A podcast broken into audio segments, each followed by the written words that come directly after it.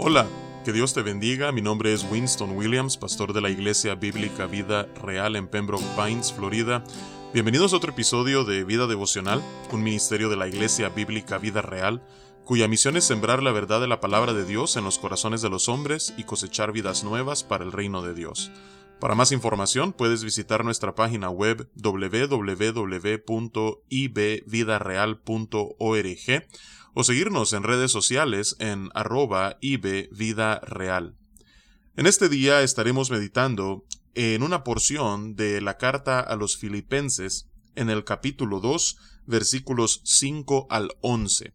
Continuamos con nuestra serie especial de Adviento mientras anticipamos la celebración de la Navidad este 25 de diciembre y aguardamos con gran expectativa el retorno de nuestro Señor Jesucristo cuando Él vuelva en victoria por segunda vez. Así es que vamos a hablar un poco acerca de las implicaciones que su primera venida tuvo para Él vemos eso claramente, no solamente en la carta a los Hebreos capítulo 12, como estuvimos meditando ayer en los versículos 1 y 2, sino también lo vemos claramente en Filipenses capítulo 2 versículos 5 al 11. Así es que vamos a leer esta porción de la escritura y luego meditaremos en lo que ésta nos dice con relación a la encarnación de Cristo Jesús. Dice la palabra de Dios, Haya pues en vosotros este sentir que hubo también en Cristo Jesús, el cual, siendo en forma de Dios, no estimó el ser igual a Dios como cosa que aferrarse, sino que se despojó a sí mismo, tomando forma de siervo, hecho semejante a los hombres, y estando en la condición de hombre, se humilló a sí mismo, haciéndose obediente hasta la muerte y muerte de cruz. Por lo cual Dios también le exaltó hasta lo sumo, y le dio un nombre que es sobre todo nombre, para que en el nombre de Jesús se doble toda rodilla de los que están en los cielos y en la tierra y debajo de la tierra, y toda lengua confiese que Jesucristo es el Señor, para gloria de Dios Padre. Que Dios bendiga su palabra en este día. Vemos entonces que el apóstol Pablo está haciendo una exhortación a la iglesia en Filipos, y eso es que haya en ellos el mismo sentir que hubo en Cristo Jesús en los versículos que preceden al 5, los versículos del 1 al 4, Pablo habla acerca de la humildad que debe de caracterizar la vida del creyente en la comunión de la iglesia. Así es que él a continuación procede a dar un ejemplo de lo que la humildad es y cómo ésta fue personificada en la encarnación de Cristo Jesús. Dice el versículo 6, el cual, siendo en forma de Dios, Aquí vemos una afirmación clara de la deidad de Cristo. Dice Juan 1.1 que en el principio era el verbo y el verbo era con Dios y el verbo era Dios. Más adelante en el versículo 14 del capítulo 1 de Juan dice que el verbo se hizo carne y vimos su gloria, gloria como la del unigénito del Padre, lleno de gracia y verdad. Esa es una referencia a Cristo Jesús. Aquí nuevamente vemos que eh, la carta a los filipenses nos habla acerca de la igualdad que el Hijo goza con el Padre, son coiguales. Y no solamente son coiguales, sino que también son coeternos. Dice el versículo 6 que, siendo en forma de Dios, no estimó el ser igual a Dios como cosa a que aferrarse. Él es coigual con el Padre, coeterno con el Padre, Él es consubstancial con el Padre, y con el Espíritu Santo son uno en esencia y ese es el gran misterio y al mismo tiempo la gran maravilla de la Trinidad. Cristo es 100% Dios, 100% hombre, completamente divino y completamente humano. Eso se conoce en teología como la unión hipostática. Ahora, hay mucho misterio en la encarnación. Solo sabemos lo que la escritura nos ha revelado con respecto a lo que significó para Cristo Jesús el tomar forma de hombre, pero lo creemos por fe porque no solamente la historia así nos lo dice, sino que la Biblia también así lo afirma. Dice el versículo 7 que se despojó a sí mismo.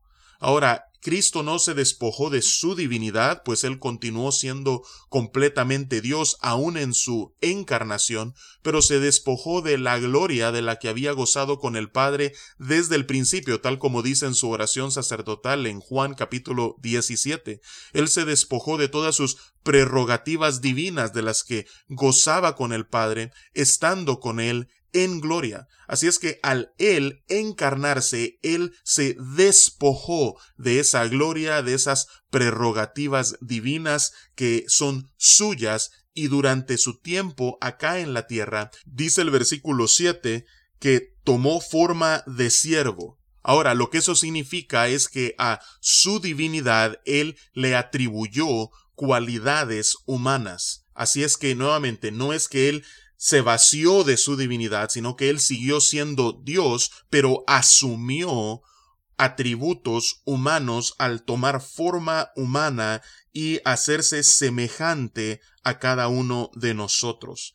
Y dice el versículo 8 que estando en la condición de hombre, se humilló a sí mismo, haciéndose obediente hasta la muerte y muerte de cruz. Ahora, por si el descender de la gloria de la que él había gozado desde la eternidad y hacerse un humano no fuera humillación suficiente para el Hijo de Dios, su humillación fue aún más profunda al punto de que él se sujetó obedientemente al Padre, pero eso implicó de que él padeciera la muerte y no cualquier muerte, sino muerte de cruz. El inmortal se hizo mortal, y eso fue una humillación para él, pero no solamente eso, sino que además su muerte significó morir como un criminal entre dos criminales, y el castigo que recibió fue el que merecían el peor de los delincuentes. Así es que vemos nosotros la humillación que hubo en Cristo Jesús, el cual siendo en forma de Dios, se hizo como uno de nosotros para poder ser nuestro sacrificio sustitutivo, para poder ser nuestro sacrificio vicario y morir en nuestro lugar para pagar la culpa de nuestro pecado y así nosotros que hemos creído en Él y nos hemos arrepentido de nuestros pecados podamos recibir su justicia a cambio. Ahora estuvimos viendo ayer en la carta a los Hebreos que Él estuvo dispuesto él voluntariamente estuvo de acuerdo en padecer todo esto. Y nos dice el versículo 2 del capítulo 12 a la carta a los Hebreos, tal como estuvimos viendo ayer, que Él estuvo dispuesto a padecer por el gozo puesto delante de Él. Y después Él se sentó a la diestra del Dios Padre, y es eso lo que se describe en Filipenses capítulo 2, versículos del 9 en adelante. Dice, por lo cual Dios también le exaltó hasta lo sumo y le dio un nombre que es sobre todo nombre. Ahora, la humillación de Cristo fue transformada después de que Él resucita y cuarenta días después asciende en una exaltación sin par. El Padre lo ha exaltado y le ha dado un nombre que es sobre todo nombre. Y hoy Él está a la diestra de Dios Padre. ¿Para qué? Para que en el nombre de Jesús se doble toda rodilla de los que están en los cielos y en la tierra y debajo de la tierra, y toda lengua confiese que Jesucristo es el Señor, para gloria de Dios Padre.